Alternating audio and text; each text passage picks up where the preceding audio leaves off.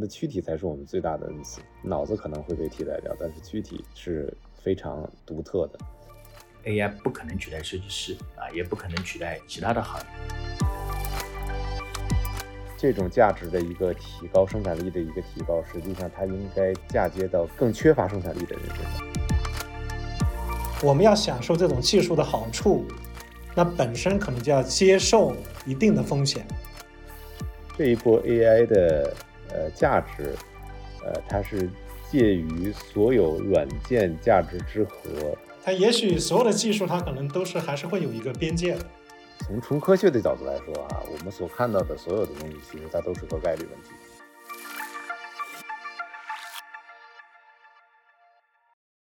Hello，大家好，欢迎大家收听本期和成悦 Urban Lab 联合呈现的《中有话说》，很高兴再次与大家线上相聚。我是本期节目的主持人 Serena，很高兴和大家分享陈悦 Urban Lab 不久前再次启程，期待更多志同道合的伙伴加入我们。一起探索共筑可持续的未来城市。话说回来，这一期我们邀请到了和地产相关，也是和 AIGC 技术相关的三位嘉宾，其中有两位是晨悦日 n Lab 生态内的初创企业伙伴，分别是来自酷家乐的苏琪和创乐科技的卢老师。另一位重磅嘉宾是来自重量科技的 Alex。很高兴和几位前辈聊聊今年风头正劲的 AIGC。在我们开始之前。先请大家和我们线上的听众打个招呼吧。线上的各位嘉宾，大家好，呃，我叫卢玉杰，我是创乐科技的创始人。大家好，呃，我叫苏琪，我跟地产有一些关系吧，因为我的这个专业培训实际上是作为建筑师的这样一个培养出来的，呃，但是现在在做呃。互联网产品，我所在职的公司叫酷家乐。啊，大家好，那个我是 Alex，嗯，目前我是在中联科技啊，负责产品设计和研发的工作。我们今天想聊这个话题嘛，也是因为其实我们这边看到说，不管是从嗯偏大众的领域，比如说像是之前的微软接入 ChatGPT 之后，相信很多打工人其实自己电脑上已经配备了就是接入 GPT 的微软的全家桶。然后呢，其实我我们我们和同事之间其实还非常非常乐意去调戏这位小 AI，就是他会在 Teams 啊跟 Outlook 里面给我们一些提示，我们觉得非常的有趣。然后除了除了这个之外呢，在我们这个商业地产领域，其实大家在这一块的话呢，也已经不是一件新鲜事儿了。然后呢，我们想说，嗯，大家是怎么看待说 AI 跟建筑行业这个结合的？大家，嗯，那如果我先从第一个问题抛出来的话，当然大家可以随意讨论啊。就比如说，大家觉得，嗯，地产这块为什么会需要 AIGC 这样子一个新的技术？或者反过来说，AIGC 可以为我们这个行业带来些什么？我觉得吧，这波的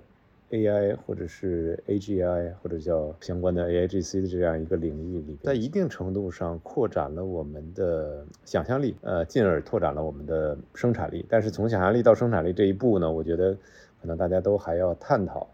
呃，但是实际上它并不是一个，我至少这一波的技术，从我的角度来看来，它并不是一个说，呃，面向哪一个行业或者哪一工工种。呃，特殊的这样一个一个一个价值的范式的变化吧，而是更多的是其实对全人类来说都是有很大的一个变化的。我们在过去大概大半年的时间也做了一些研究和考察吧，可能有几个方面吧，就我们觉得，呃，还是有一些不太一样的突破。第一个突破呢，我们感觉就是说，呃，这一次的 AIGC 的话，就是对自然语言的这个理解和这个支持的能力有有重大的改进。所以这样的话，就是说，以前我们做人工智能，基本上就是说，这个要么是大的公司，要么是这个懂技术的人，大家来使用。那这一次的话，基本上只要你会自然语言，受过教育的，你基本上都可以啊，用你最熟悉的母语，来这个这个操作各种各样复杂的算法，得到你想要的这个结果。就像前面那个提到的，比如用文本来生成文本，比如聊天儿。或者是要用文本来生成图片，甚至生成视频，包括现在我们也有，就是用文本甚至可以生成代码，包括甚至我想在这个建筑行业里面，我想大家两位也很熟悉，比如甚至生成设计图，就这些突破性的进展，而且通过这种自然语言的交互，让这个技术变得更普适，我觉得这个是一次一次很很重要的一次进步吧。对，另外一块就是我们也看到，就是说，呃，包括内容生成的自动化，包括你比如说自动的写邮件、写这个写研究报告，啊，甚至自动的从数据里面去抽取一些重要的一些洞察，啊，那么这些能力的突破，其实对于这个尤其是白领的一些工作吧，我觉得也带来了一些啊工作范式上面的一些改变。对，不管怎么样，我觉得都是对于这个生产力的一次巨大的出境吧。那在房地产领领域里面，因为我们中量联行还是做地产嘛，那对于地产来说的话，就是我们可能是在这个人才储备啊或者技术积累，可能是跟这个互联网公司可能还有一些地方可能是要补齐的。但这一次稍微不一样，是说在这个行业里面，就是有大量的这个开源的模型和算法，所以我觉得这一次可能是说。啊，不只是说大的科技巨头啊，可以去做一些尝试。那么像我们这种传统的公司和企业，啊，基于开源的一些模型和算法，其实我们也可以去用一些相对来说比较低的成本啊，在这个行业里面做一些创新和应用。呃，A I G C 出来之后呢，主要是从生成式的角度来说，和我们工作更相关的啊，一个呢是图片、文本、视频算法啊。第一个阶段呢，可能从内容生成的对象来说呢，可能是这种专业化的内容生成。那这样的话呢，一般可能都是单人的一个体验啊，比如一个工程师，对吧？或者一个设计师啊，他做的一种范围。那第二个阶段呢，可能就是呃，整完全是用户生产的内容啊。这个时候呢，可能有这个小范围的多人交互，哎，比如说我们一个设计团队啊，或者是我们一个现场工程师，那有多个人的小范围之间相互的共同来生成一些内容。啊那到第三个阶段呢，可能是在 AI 的协助下啊，比如说我们同时写一个报告啊，AI 生成的报告的比例可能会逐渐的增加。这个时候呢，可能会涉及到大规模多人的这种涌现性的体验啊。举个例子，我们过去的话可能玩 BBS，对吧？那在现在未来，如果都是 AI 生成的这种空间当中，未来比如说成百上千人这种设计师论坛啊，它在生成的这种 AI 机身内容当中，可能会涌现出更多的多人互动这种体验。啊，那最后一个阶段呢？我相信，无论是在生成的内容从体量，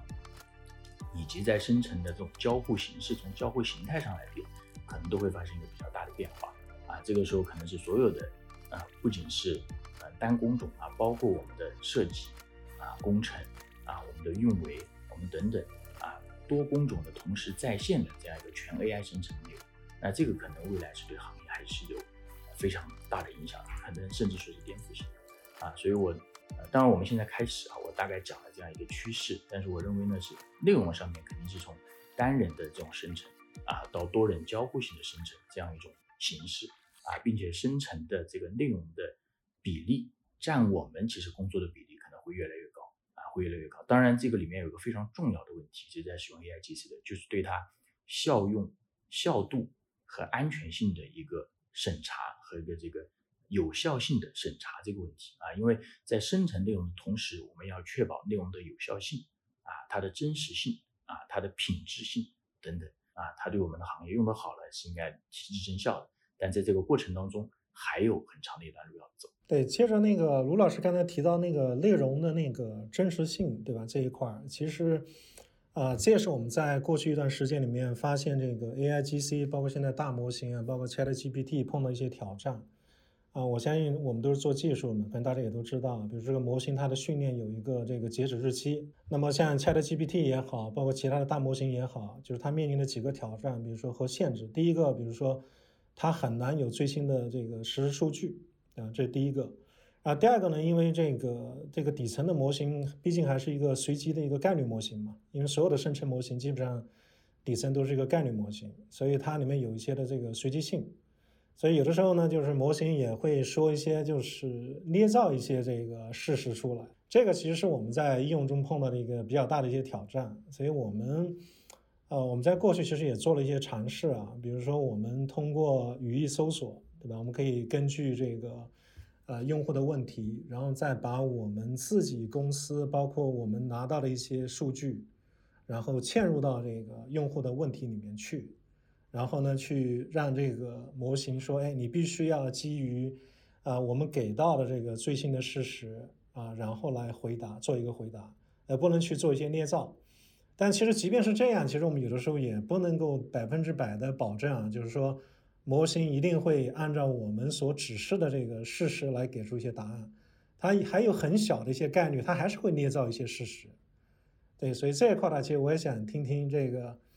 呃，两位嘉宾对这个问题的一些看法。在就是两位嘉宾进行专业解答之前，我要作为我们听众小白的嘴替，可能把刚才 Alex 讲的非常学术专业的话，可能给大家看能不能举些例子讲明白。当然，这是我抛出我的理解啊。当然，Alex 这边有什么想补充的，随就随时打断我。就是像刚才 Alex 其实讲到说。那个时效性，这个其实非常好理解，因为毕竟像是我们现在就是大家基本上能接触到的 GPT，它的一些获取数据的一些来源呢，还有它的一些时间，这个是有限制的嘛。然后像刚刚那个随机性，它捏造事实这一块，其实我这边也有看到过一些非常有趣的一个案例，就比如说我们曾经真实发现过，就是说我们在做这个选址的时候，办公楼选址的时候，我们需要考量哪些因素，请他帮忙列一列，然后可能说请他再列出。出他为什么提供我们这个选项的一些原因，他可能会从一些莫须有的文档里面编写一个所谓的说我在第几页的第几节发现了这样子一个参考依据，所以我给出了你这样子一个推荐，但实际上这份文献和他所说的这些文字全部都是虚假的，是他捏造的。我不知道我这样的理解是不是符合刚刚 X 讲的这样一些一些一些一些一些点。对，呃，你你这个补充的其实挺挺到位的，因为所有的那个那个 A I G C 的这些模型，包括不管是 Chat G P T 也好，还是国内的一些大模型也好，它在生成的时候，它其实还是依依据一个概率的函数来做一些采样嘛，所以它每一次的采样的话会有一些随机性，所以它不能保证每一次采样的就生成的结果一定是一样的，而且它也不能够保证。它会一定会依据你给定的事实来做回答，对，当然就是说，啊，大家用过 Chat GPT 也好，国内的模型也好，也都知道，就是比如说有些参数可以来控制，比如说温度，你把温度，比如说，呃，设成零，那么它的随机性会减弱一些；如果你把它温度设成一或者零点五，那么随机性会强一些。但随机性强一些，它也有它的好处啊，就是说它的创意会会更丰富一些嘛。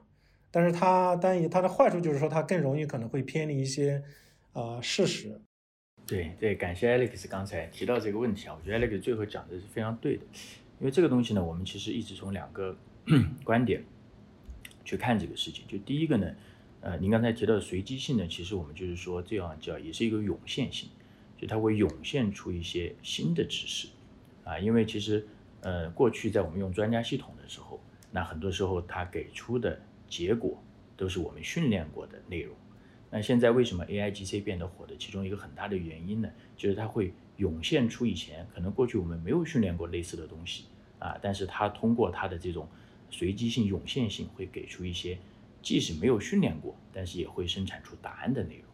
啊。比如说施工安全性，你说总结一个施工安全性的文献啊，G P T 就会说，哎，施工安全性分成三个方面，每一个方面讲了哪些内容？那其中呢，它会就说，哎。某个作者在某一篇文献上做了这样一个观点啊，有可能这个观点可能像您说的不存在，但是呢，这种观点的格式和他讨论的内容可能是在过去当中存在的。他其实就把这个这个编造了一个作者的名字和编造了一个论文的题目啊，放在这个文献综述当中。他说：“哎，这个人是吧，但实际上没有，是因为他过去可能不是说内容出现过，而是他的格式或者他的这种形式或者文本的结构。”它出现过，它也会生成这样的形式。呃，这种随机性和涌现性，正是我们说 ChatGPT 它会有创新性的一个基础啊，所以这个也很好理解。我们就像一个小孩子一样，小孩子有非常丰富的想法的时候，他会做出很有创意的事情。大家都在谈这个这个不准确性啊，这个概率问题，但实际上呢，嗯，从纯科学的角度来说啊，我们所看到的所有的东西，其实它都是个概率问题。所以我并不觉得，呃，AI 所呈现出来的这样一个，呃，不准确，所谓的不准确性是 AI 的问题，呃，我觉得可能更多的问题出现在，呃，出现在我们个人，呃，因为我所观察到的，我们大多数人其实都是在用，呃，认知的惯性再去要求 AI 做一些。呃，符合自己认知的事情，这其实，在我们团队里边，我也经常经常会跟他们说，可能在这个程度上，我们，呃，作为一个操作者来说，可能更应该去承认，呃，问题出现在自己身上，而不是出现在 AI 身上。所以，回到刚才那个问题来说的话，我觉得可能，呃，在这种新的价值下，需要一种新的交互方式，嗯，把这种，嗯，怎么说呢？就是概率相对来说就不符合你认知直觉的概率，呃，结果，呃，出现的这个这个可能性更高的这样一个一个能力，通过某一种交互方式传达给人类，这才是我。个人认为，相对来说之后可能会出现比较好的一个情况啊，就是怎么跟一个确定性的结果之间做一个做一个结合，而不是说，嗯，在在每一个领域都通过 AIGC 啊，还要符合呃 AI 的这样一个一个算法，还要符合这个领域的一个确切性的一个规则或者事实，呃，这个我个人是是觉得它可能是不对的，呃，然后从这个。从行业的模型的角度来看的话，我觉得实际上，我个人认为啊，很多行业不值得拥有一个模型，呃，它没有这个能力的，就是因为从现在的这个模型角度来看呢，实际上它就是回归到这个文字本身，通过文字作为一个结构化的方式来去做这种概率推算。那文字是人类的这个最最基础、最基础的这样一个沟通的媒介嘛。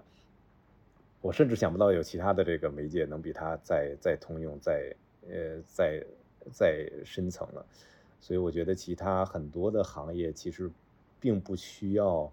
呃任何的大模型，呃，它可能更多的做只是做一个信息的 embedding，就是把把这个行业的一些信息嵌入进去，但实际上它的这个智慧并不来自于这个行业，呃，但是呢，可能有一种情况除外，就是这种。呃，三维的世界的这种虚拟构成，也就是我们平时在做的这种三维的绘图，这个可能会有一点点差异，因为它的解析方式是通过虚拟的方式去把现实世界给，呃，在三维里边给重绘出来。就假设一下，就咱们地产里边可能经常用的这些，比方说平面图，对吧？这这一类的图纸，这一类的图纸实际上是通过呃图纸本身在解析一个现实世界。这是另外一种对于世界的解析模式，它跟文字本身的差异就会非常非常大了。也就是说，在这样一个领域里边，它的原子层的这种呃交互媒介实际上是这些呃图以及图的交互，呃而不是文字。所以这种行业里边可能会需要出现一些新的呃 AI 的智能出现。呃，除此之外呢，我觉得如果只是一个人为的规则或者人为规则的这样一个沉淀。呃，我个人感觉哈，从长期来看，都会被这个这种通过文字的概率推算的这样一个呃简化来说，这样一个一个算法都会都会都会把它给覆盖掉了。啊，这就是我大概的一个想法。但是我们其实也没有真正的说完美的把这种不确定性嵌入到确定的工作流里边。呃，但是我们内部的整个一个对这件事的看法，其实就像我刚才说的。是这样可能会会更多采用拥抱它，而不是想去限制它这样一个方式吧。所以我听下来的话，比如像刚才前面那个卢老师提到的，对吧？我感觉提到的一个是随机性，然后也提到了一个涌现能力。所以我的理解感觉就是说，随机性跟涌现能力可能是一个硬币的两面。你想拥有一定的涌现性，你不可能完全排除掉随机性，对吧？就这个东西是如影随形的，你不能说有 A 没有 B，对吧？你可能两个可能都得有。那那在这个随机性和永接性之间，怎么样去找到一个平衡？可能这是我觉得这是一个可能科学和艺术的一个一个一个平衡吧。然后那个刚才舒淇提到那个问题，其实我也挺同意的，就是说，呃，其实我们在用 AIGC 也好，包括大模型也好，其实我们要看它具体的应用场景。那比如像有些应用场景，比如说如果说我们是希望得到一个相对来说确定性的答案的。或者甚至是符合事实的一个答案的时候，那么这种这种随机性的模型或者大语言模型，它有的时候的确会有一些缺陷。那这个时候我们在这种应用场景里面，其实我们是要特别特别这个小心的。当然，如果再有一些比如说偏创意性的领域，比如说内容生成，对吧？我们本来就需要让它这个算法和模型做一些自由发挥的。那这个时候其实反而是可能是。相对来说，我们是可以让它让模型做一些比较随意的一些发挥的地方。所以说，我觉得像这种技术，它在每每一个不同的应用场景里面，可能我们需要采取的一些手段，可能也会稍有差别吧。对，呃，从这个从内容生成的角度来看的话，我们觉得现在，呃，它比较适合的是替代之前那些垃圾内容的生成。呃，就是为什么这么说呢？因为从内容生成的本质来看的话，好的内容它一定最终是带有品牌效应的。所以品牌效应是一个非常极致抽象化的一致性的表达。嗯，这种呢，可能就它就不符合。这波这个 AI 本身的这样一个底层的原理，因为它它就是一个概率问题嘛，所以这个可能不是太我我的判断是它最终可能也不会进入到这种呃非常具有品牌效应的这种内容生成的顶层，而是它可能更多的处在中间层，或者是说它可能体现出来的价值更多是在把中间层的这种内容，呃呃内容品质。赋能给这个更下沉的呃市场的用户，这可能是是更多存在的吧。呃，其实语言模型也是一样的，就是我们其实会做很多像这种呃 AI 导向的这样一些 SU，就是自然自然的这个搜索引擎的优化，呃，它就可以帮我们做很多这种自动去做很多这种主题的那种文章呀、网页呀什么之类的，会带来很多的流量。呃，但是这些内容本身，实际上如果我们去深究的话，它都不是特别有营养，就没有那么有营养的内容。但是它确实可以干这件事儿，确实可以达到一定的目标。但是从内容的角度来看的话，实际上它并没有很好。呃，之前这些工作，其实在人的操作角度来说，也有其他公司做，比方说北美的这个 HubSpot 这个这家公司，它其实过去十几年一直都是。它有在北美有一个名字叫血汗工厂嘛，它经常就干这种就干这种类似的事情，只不过现在有了 AI 的能力，它可能这部分的事情不需要再去雇人干了，这倒是我们能看到有很多的提升的，嗯。对，其实其实我我自己我我我其实我自己以前是在 Google 做搜索的，然后还有微软，然后百度，就都是一直做这个搜索引擎啊，包括这个广告变现。对，所以我们以前我在 Google 有负责的一个项目，就是说以前我们是要反垃圾嘛，就是这个网网站，那个互联网上那些垃圾网站。但是我的团队就是说，怎么样去把这些垃圾网站、垃圾网页从这个索引里面给去掉，或者说把它从这个排名里面排到后面去。那其实我们现在也发现，就像刚才这个舒淇提到的，其实我们现在面临一个挑战，就是说我们怎么样去识别这些用 AI G C 生成的内容，然后怎么样去辨别。就这个从技术上来说也是一个新的挑战。就是我们之前也听到过一些吐槽嘛，就是现在中文互联网上有非常多就是那种所谓的电影解说，就一分钟带你看完这种电影，然后他往往就是说注意看，这个男人叫小帅，然后说那个这个女人叫小美，然后其实就是 AI 也迅速的学会了这样的说法，然后其实，在各种就是中文互联网的语境下，这种这种通过这个产生的垃圾其实还挺多的。那个小帅小美可能是一个，可能其实他不会是一不是特别好的一个例子。那个小帅小美实际上，它会沉淀成一个一致性的表达。这个在 AI 上，它可能这次叫小帅，下次它可能就叫别的了。这可能是 AI 现在 来说最大的一个问题。它可能是变成什么小小小将啊，什么小什么之类的，就是这是比较怪的一件事吧。但是其实你我们可以通过一定的这种小小规模数据的 embedding，可以达到。嗯，让他去模拟一些这种口吻呀，模拟一些，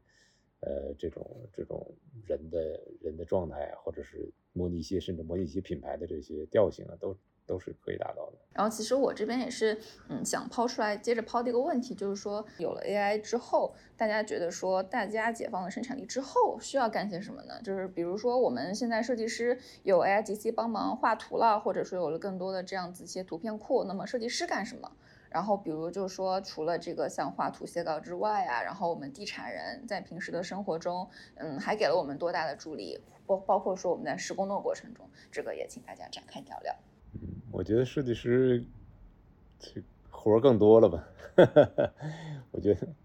我觉得这个从从哪任何一个角度，他都不会取代任何的设计师的。嗯，因为设计师的本质工作实际上是跟人交互。呃，这个除非。除非你把人都替代了，就是这个是，我觉得我们有一个非常大的一个恩赐，就是这个这躯体吧，我们的躯体才是我们最大的恩赐，可能脑子不是的，脑子可能会被替代掉，但是躯体是非常独特的，呃，这个东西决定了你是，呃，很多时候我们认为这个我们的思维、我们的这个思想才是决定了我们是人的存在，但是现在看起来可能不太对，也许我们的这个这个 physical body 才是才是我们的唯一认证，嗯，这是我的看法啊。从这个，反正从我们的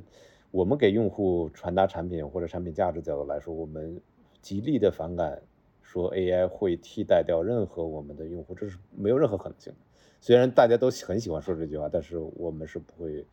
不会讨论这件事儿的，因为还是那个本质问题，就是如果这个行业本身它是一个服务性的行业，所以它它更多的还是在处理人的关系，以及在 manipulate 人的这种期望值。所以如果这件事儿没有发生本质的改变的话，那 AI 做进来，它可能只是一个产出角度的一个放大器，或者是一种助力吧。我举个例子哈，就是刚才 包括舒淇刚才提到的，还是比较相关的。嗯，我认为呢，就是 这个 AI 呢，很多时候它其实加速了，可能是加速了这个设计、收敛和寻优的过程，但是一头一尾还是人在做啊，中间的过程被加速。怎么去理解呢？我我举个例子啊，不一定合适。我们发现现在 AI 可以给很多的概念图啊，概念设计图 AI 都很给得出。嗯，但是呢，这个概念图你是只是一个概念，嗯，真的是在设计过程当中呢，设计师会和业主有大量的交互，啊，那业主会提到大量的需求，那过去呢，业主提了需求之后回来，那是要设计师考虑不同的方案，啊，不同的这个，呃，不同的这种啊颜色、色调、纹理啊的对比啊，重新出方案，啊，一旦这个方案定下来了，那其实我们设计师后面的事情就好做。但是核心是什么呢？核心是在绝大多数的过程当中，都是在方案没有定下来，那就是往返着大量的设计师和业主之间的这样的往返这个过程。那现在有了这个 AI 之后呢，为什么可以把它缩短了呢？就是今天业主说，哎，你你看你参考一下那个那个风格啊，明天说，哎，你用一下那个色系，这样的话呢，其实我们设计师用了 AI 的话呢，可以把这个过程当中寻优的这个过程可以把它缩短。哎，我觉得这个还是我们在接触过程中是有用的啊。一开始我们给了二十版方案、十版方案、五版方案，这个过程当中，这个过程用到 AI 可以大幅的呃优化在设计收敛的这个过程啊。但是，一旦收敛之后，我们定下来用这个方案，那其实我们实际上还是大量的人工按照这个细节去去去做图、去作画，还是这样做的。对，所以我觉得呢，呃，我们一直有句话哈，这个。AI 不可能取代设计师啊，也不可能取代其他的行业，但是呢，呃，肯定是会 AI 工具的人啊，会取代那些可能不会 AI 工具的人。我对，其实我这对这个观点有一点不同的想法。我我认为可能，呃，我同意这个，他会在里边能帮助这些人去捕获到更多的可能性。但是我可能个人个人认为，这种对于更多可能性的捕获，实际上它应该直接赋能给客户，应该是客户自己做。这个它可能最终会呈现成一个状态，是说这个世界上会有更多的对设计有进一步需求的客户出现，呃，而不是说，呃，还是同样同样数量的客户以及同样数量的设计师，他们的沟通的流程变短了。这是我个人的判断，因为，呃，还是基于这个 AI 的本质来看的话，它实际上它是一个产出物的价值的提升。也就是说，之前你没有办法画成这个样子，现在有这个技术之后，你可以通过很简单的 prompt 输入就可以画成这个样子。那这种价值的一个提高，生产力的一个提高，实际上它应该嫁接到更缺乏生产力的人身上。所以从这个角度来推断的话。这样一个生产力工具应该再继续下放到业主阶段，同时呢，因为他们有这样一个生产力，所以他们被提升到一定的程度。也许他们当他们有设计需求的时候，他们已经相对来说比较收敛了。所以就是还是一个收敛的过程，但是它可能这个参与方的使用者可能会发生一点变化。呃，其实我们的设计团队主要是做产品设计，其实对他们来说。其实有了这些工具以后，其实帮他们从一些很繁琐的一些，比如说画图呀，啊，设计这个 logo 啊，包括宣传的这些这个页面上面，其实把他们解放出来了。其实他们是非常愿意拥抱这一类的技术的，反而是一开始的时候，我们的技术团队反而还有一点恐慌，因为后因为那个微软也好，包括 Google 也好，就推出了一些工具可以自动生成代码嘛。但就是像前面那个两位提到的，其实很重要的一点就是说，呃，需要去拥抱这些新的工具，包括拥抱这些新的这种设计理念和工作范式。我觉得这个是是非常重要的，呃，所以而且而且另外我们也发现一个就是说，呃，因为这个 A I G C 的这个出现嘛，就是其实，呃，我们很多的产品，我相信两位也是啊，就是我们很多的产品包括系统，其实我们接下来需要去做这个重构呀、改造呀、升级呀，对吧？更好的搜索呀、更好的推荐呀、更好的这个内容生成工具啊，其实这些东西反而我们会发现。提供了更多的机会，其实这个机会一个一方面是给我们自己的，啊，另外一方面我发现也是给客户，其实也产生了更大的价值。就刚才您说的这个写代码这个事儿，我还我还真让我们团队的一个工程师专门拿 ChatGPT 主导写过一个小的程序，呃，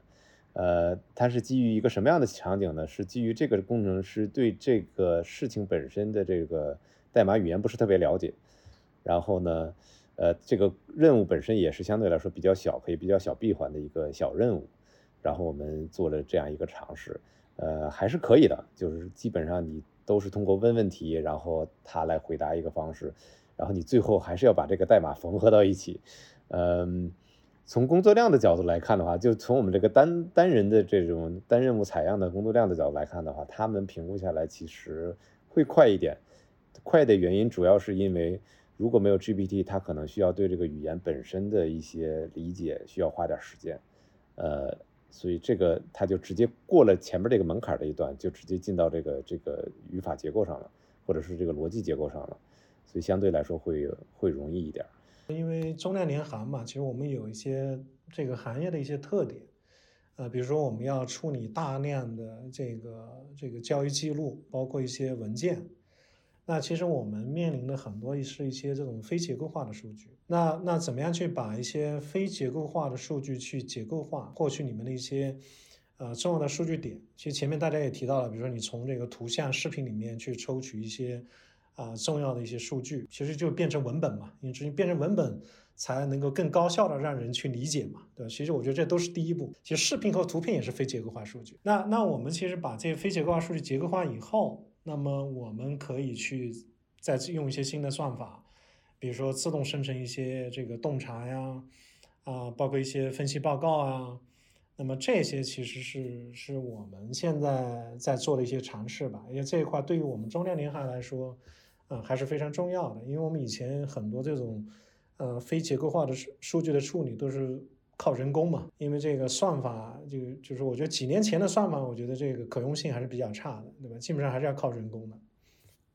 那么现在这种新的大语言模型出来以后，啊，至少我们看到了一些希望吧，就是也许做不到百分之百的自动化，但是可能有一部分的这个人工的工作可以被自动化。那可能比如说这个百分之四十或者百分之五十，我们用机器来做。那这个对我们来说，其实就已经是这个在生产力上面，我觉得一个极大的提升了。其实大家刚刚聊的都是 A I T C 已经已经正在做的，就是辅助大家的工作嘛。然后我们想说，其实，在做这个已经落地的一些一些案例或者是一些场景当中，其实我们是赋予了 A I 或者是他们这种嗯这些平台吧，赋予他们访问了互联网，或者是访问了我们自己的。本地文件的一些权利，就前段时间那个妙压相机，您您几位有听到吗？就这还挺火。就是妙压相机，它一开始其实它在你一切的动作发生之前，先不由分说问你要了二十张照片。然后在你已经上传了二十张照片之后，它会让你选择是否要付费。付费了之后呢，它会收集你的照片啊，然后再结合它的库啊，然后生成一些各种各样你的一些美丽写真嘛。但其实就是说，这个之前也是被被媒体关注过，然后他特地还修改了自己的那个用户隐私条例嘛。但实际上就是说，如果我真的是上传了这二十张照片，我没有付费，那么我的二十张照片。它在哪里？它在空中吗？还是已经到它的云端了？这种，然后所以说，其实就这个例子而言，就是离普通的大众也比较近嘛，也引发了大家对于这个的问题的一些思考和焦虑。对我，我谈一下，就是最近这个，因为我们也在做的实际过程当中会产生了大量数据啊。其实对于这个风险呢，我们认为其实有多方面的啊，多方面的。其实刚才提到了您说的这个呢，其实是一个呃隐私泄露的风险啊。那这个呢，其实是安全性的风险当中一个部分。当然，安全性泄露它不仅包括隐私泄露了，还包括开源的一个风开源数据的风险啊，当然还有一些这个网络的一些攻击。啊，这些其实和我们隐私泄露的风险都是属于安全性的风险。那其实除此之外还有别的一些风险啊，比如说我们有这个合规性的风险啊。什么是合规性的风险？我们现在生成了一个东西，但这个东西符不符合我们行业的常规，符不符合我们行业的规范？那这个也是有风险在里面。比如说这个生成了这个谁对它的生成的这个规范性负责啊？这第二个风险。那其实还有，还包括它这个性能的风险。啊，我们现在是说，因为它有偶发性，有偶然性，那就意味着它的性能是我们说的不稳定的。啊，其实如果要说风险的话，是有很多啊，但是呢，我们不能由于风险就拒而不前。啊，人类的发展啊，所有科技的发展，一定都是在识别并且接受应对了风险的情况下啊，再往前推进。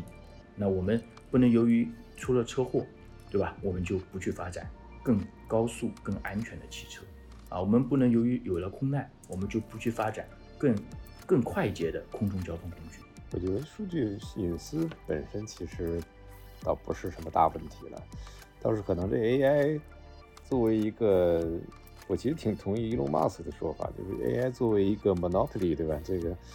这个单一的决策者或者 dictator 这种角色，可能会是对人类社会的一个比较大的一个冲击吧。而反而是说，对每一个人的这种隐私层面上的纠结，呃，我个人从我个人的观点来看的话，实际上这都没啥价值。因为其实如果如果每一个人想 totally off the grid，对吧？就是跟这个这个没有任何的 track record，或者是没有任何被追踪的可能性的话，它其实最简单的一个方式就是回归到这个农业社会，就是小农经济，就是大家就可以完完完全 off the grid，因为你是。可以自己 sustain，对吧？维护你的自己的这样一个生态的嘛，嗯，但是这几乎是不可能的，而且也被印证过，在在这样一个竞争的社会环境里、世界环境里边，实际上小农经济是一个比较差的一个选择。所以我相信这个大家都是有共识的。所以我我并不觉得说这种类型的呃呃，算是对隐私的这种侵犯，或者是说这种使用。嗯，是一个坏的事情啊，它可能很大程度上就代表了这种类型的社会的发展的必要性，它必须要有这样一个事情发生。那我觉得其实更多的危险还是在说，如果我们的所有信息都被 AI 做一个 central 的 intelligence 这样一个中心的智能去控制，呃，去做这样一些呃操控的话，可能我觉得风险实际上是远远大于。仅仅是对于一个人的隐私的讨论的。其实 Auto GPT 的话，其实相当于是说，呃，我们把一个这个任务或者目标给到这个机器算法，然后由这个机器它自动的去，比如说，呃，做一些规划呀，做一些自动执行啊。那其实你在使用这种技术的前提条件，就是说我们需要开放我们的数据，不管是开放我们的个人数据，包括甚至我的社交账号，对吧？或者我的公司账号或者公司邮箱。因为你不开放这些这些账号或者这些数据的话，其实 Auto GPT 它也没有办法发挥它的作用。所以这个里面其实就本身涉及到，就是说，其实刚才其实两位也都提到了，就是说我们要享受这种技术的好处，那本身可能就要接受一定的风险。对我觉得这个可能是永远避免不了的。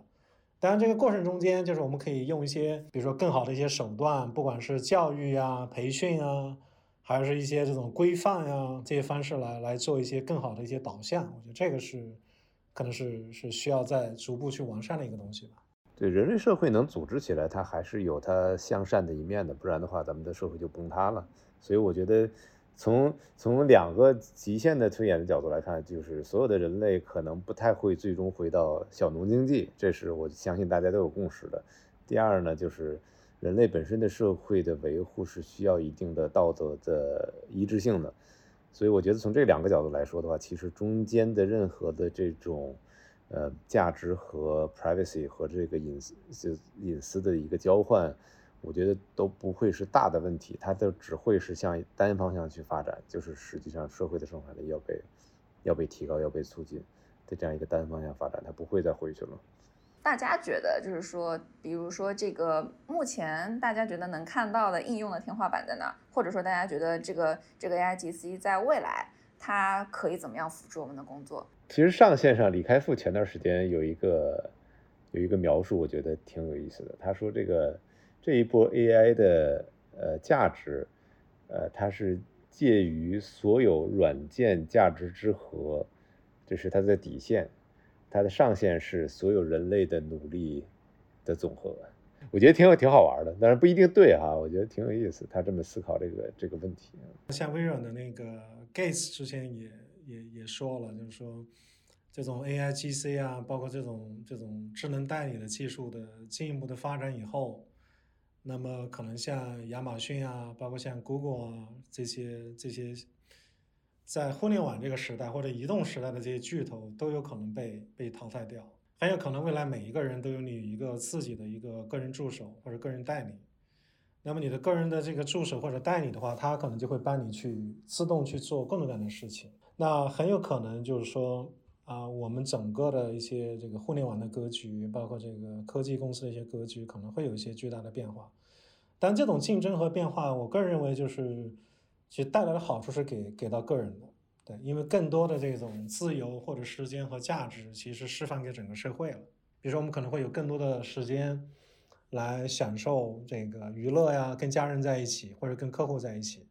啊，以前我们为什么一周一定要工作七天，对吧？或者工作五天？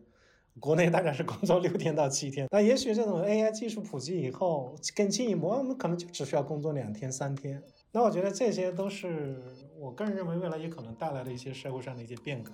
其实你看那个前几年这个赫拉利的那个未来简史当中，其实他就比较明确的提出嘛，就是说未来肯定是大数据、人工智能为代表的科学技术日益成熟，所以未来人类肯定就是未来哈，当然这个未来多远不知道，的未来面临三大挑战。那第一个呢，就是我们这生物本身就是算法啊，那生命呢不过是不断处理数据的一个过程。啊，那第二呢，就是我们未来呢将面临着这个可能意识和智能相分离，啊，意识是意识，智能是智能。那第三个呢，就是其实我们具有大量积累的外部数据环境，将比我们更了解我们自己。啊，那其实未来有可能想得更深远一些啊，这个终有一天它会发生。所以这个其实是未来人类简史要去要去面临的问题啊。但是这一天什么时候来，以什么的形式？啊，并且它来的时候，我们准备好没有？啊，其实怎么去准备？我觉得这些都是蛮有意思的一个话题。像刚刚我们一直在提解放生产力，然后一直在提辅助我们的工作，然后其实我我其实有一个问题一直想问，就是说大家觉得说，那么他帮我们解决了这些问题之后，把这些繁琐的细碎的工作从我们手中拿走了之后，那我们人类拥有了更多的时间，大家觉得这这些更多的时间应该拿来做什么呢？我我经常感觉有时间的时候，时间会被自动填满，对吧？很多时候你不去安排的、不去计划的时候，时间会被自动填满。应该是马克思说的嘛，就是人是这个社会关系的总和嘛，对吧？其实我们整个人的话，你除了你，我们可以想一下，你我们的关系是什么？比如说工作关系、家人、朋友这些不同的社会关系。那如果说这个 AI 未来，比如说 AIGC 也好，这个人工智能发展也好，可以起。释放更多的这个工作的时间，那自然而然就是说，那么我在那么每一个人可以在你的社会关系的除了工作关系的其他的部分，对吧？你其实可以投入更多的这个这个精力。那比如说，你可以有更多的时间跟你的这个家人在一起，可以发展一些个人的爱好和兴趣，甚至愿意的话，就是说你可以用你的时间可以去做一些面对人的一些事情，比如说。跟你的客户去建立更好的联系。其实我个人就觉得，就是说，你可以把时间投入在不同的社会关系上面，对，不用说都是在这个处理这个工作啊什么这些事情上面。我觉得这个其实时间的话，总是会有它该去的地方。我我我觉得它可能不会是一个共生的状态吧，就是我我个人觉得它可能会是，亦或是人类就没了。亦或是这个这种 AI，它仅仅是一个辅助型的东西。我会押宝押在后一者哈，后一者就是它还是辅助型的东西。那从这个角度来看的话，它的解放生产力应该更多的是是体现在向下赋能的角度，而不是说在